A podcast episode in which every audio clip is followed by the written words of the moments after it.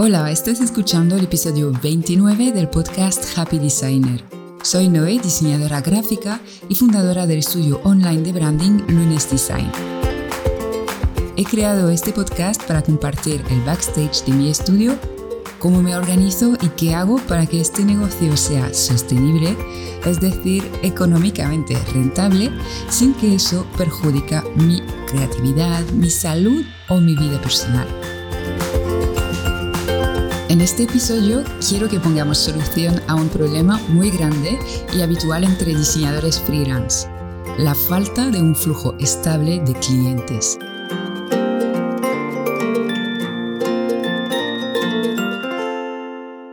Estoy segura de que sabes a lo que me refiero. Un mes no das abasto, estás saturado de proyectos que no puedes acabar sin echar horas extras y de repente el siguiente, pues nada, no recibes peticiones de presupuesto ni apenas emails. A ver, cuando pasa esto nos solemos agobiar mucho e investigar como locos en Internet sobre métodos y cursos para facturar más. Analizando un poquito más este problema, lo que suele pasar es que cuando entran clientes, lo dejas todo para atenderles, te enfocas en sus proyectos al 100% sin que quede un minuto para promover tu negocio. Si tienes suerte, se encadenan así varios proyectos de clientes y el día que los acabas y no tienes otro proyecto a la vista, te agobias porque no llegan nuevos clientes. Al cabo de un tiempo, retomando tu comunicación como toca, consigues nuevos clientes y vuelve a empezar el ciclo. Mucho trabajo durante un tiempo y luego nada. Esto es agotador, además de muy estresante. Tengo comprobado personalmente que es muy difícil ser creativo y hacer un buen trabajo cuando estamos estresados, agobiados por el dinero. Esto pasa en la fase donde no tienes trabajo.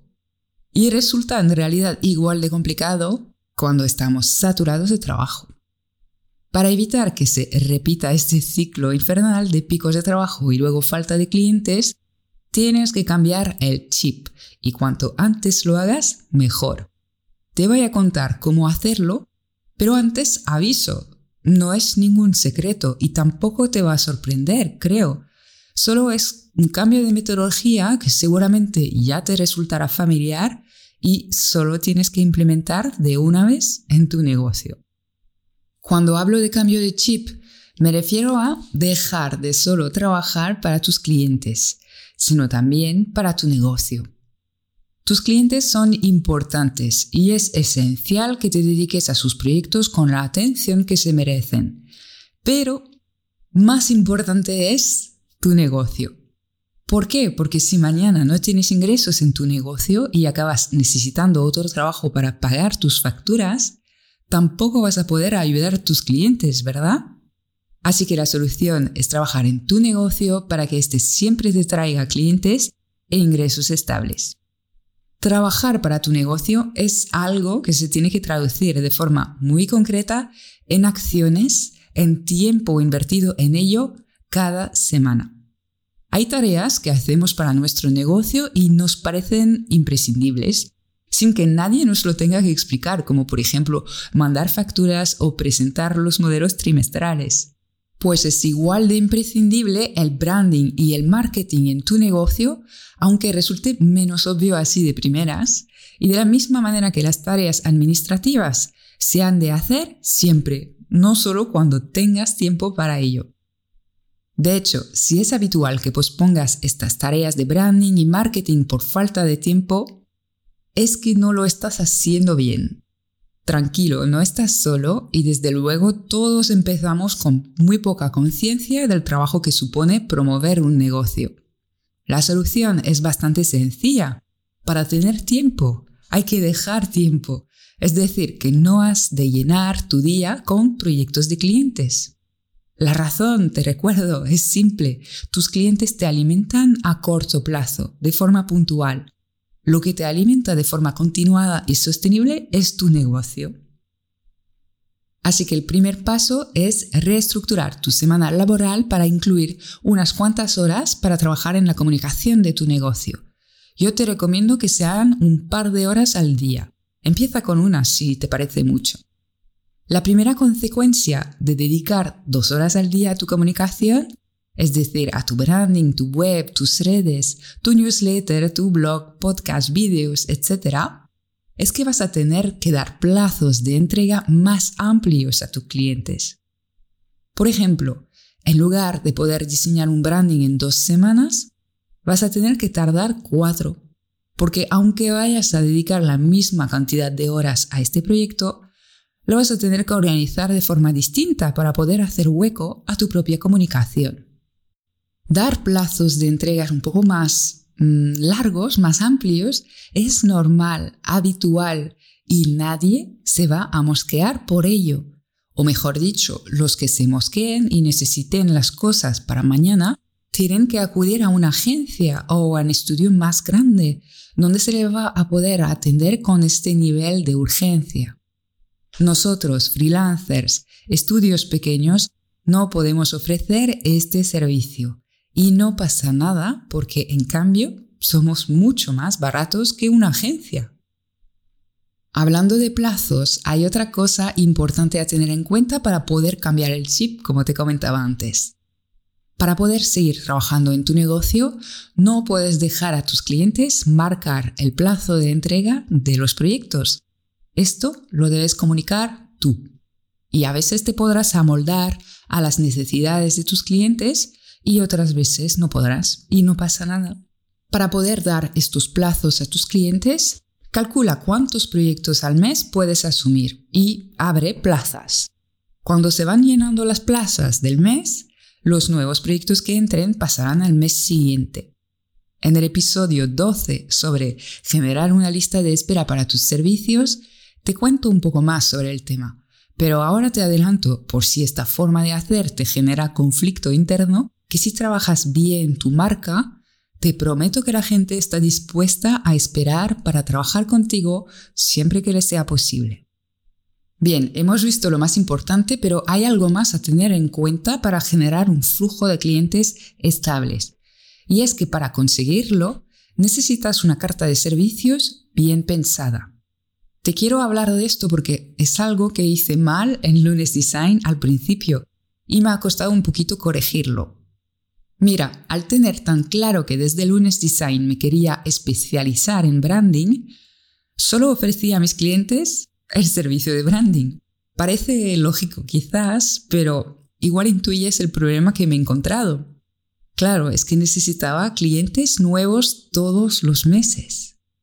Y esto suponía mucho esfuerzo de comunicación y mucha presión sobre el negocio. Y sobre mí, obviamente. Captar un cliente nuevo significa comunicar bastante y de forma regular a través de contenidos en redes, blog, etc.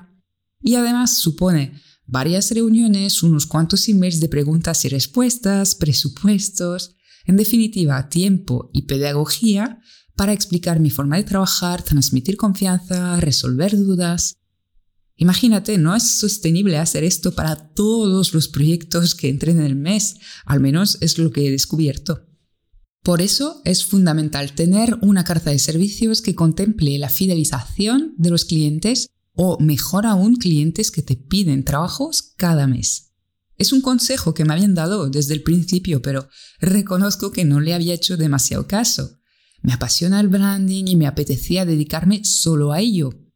Pero tuve que cambiar para ofrecer servicios de continuidad, por lo que te comentaba antes, porque si no es que no es viable estar captando clientes nuevos todo el rato. Y he de reconocer que además he descubierto que me gusta mucho seguir la evolución de un proyecto y también el hecho de alternar proyectos grandes como es el branding con otros más pequeñitos y ágiles como puede ser un folleto, unas imágenes para redes, entre otras cosas. Así que hazme caso y piensa qué otros servicios podrías ofrecer a tus clientes después de tu servicio principal. No tienes por qué ofrecer a tu cliente todo lo que necesita, Piensa en tus puntos fuertes, en lo que te sale bien y podría ser útil y rentable. Piensa también en una forma de facturarlo. Puedes ofrecer packs de horas a tus clientes o facturar un fee mensual. Esto, por si no sabes lo que es, es una mensualidad que te paga un cliente cada mes. Normalmente se hace un precio un poco más bajo a cambio de un compromiso de un año. También puedes ofrecer pequeños paquetes de servicios que completen tu servicio principal. Por ejemplo, un pequeño pack, comunicación digital, que podría incluir portadas y plantillas para redes, el diseño de un lead magnet y una plantilla de newsletter, y esto sería una buena manera de dar continuidad a un servicio de branding o de diseño web. Por cierto, estos servicios no tienen por qué estar presentes en tu web o en las redes. Los puedes ofrecer solo a tus clientes de forma personalizada cuando finalice un proyecto con ellos. Pues bien, ya te he contado todo lo que sabía sobre mi forma de conseguir un flujo estable de clientes. Resumiendo lo que hemos visto hoy. Primero, trata las tareas de tu negocio con tanto cariño como los proyectos de tus clientes. Reserva tiempo cada día para comunicar y promocionar tu marca de forma constante. No esperes a tener tiempo libre para ello. Esto pasa cuando es demasiado tarde. Sé el dueño de tu agenda y marca los plazos de entrega a tus clientes, no al revés.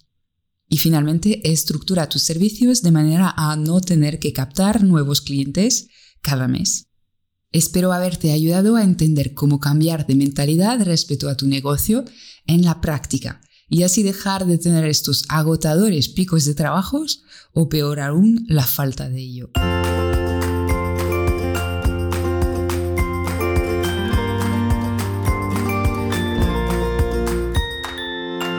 Recuerda que en mi web luneseschool.com tengo más recursos para ayudarte a mejorar como diseñador y a crear un negocio sostenible.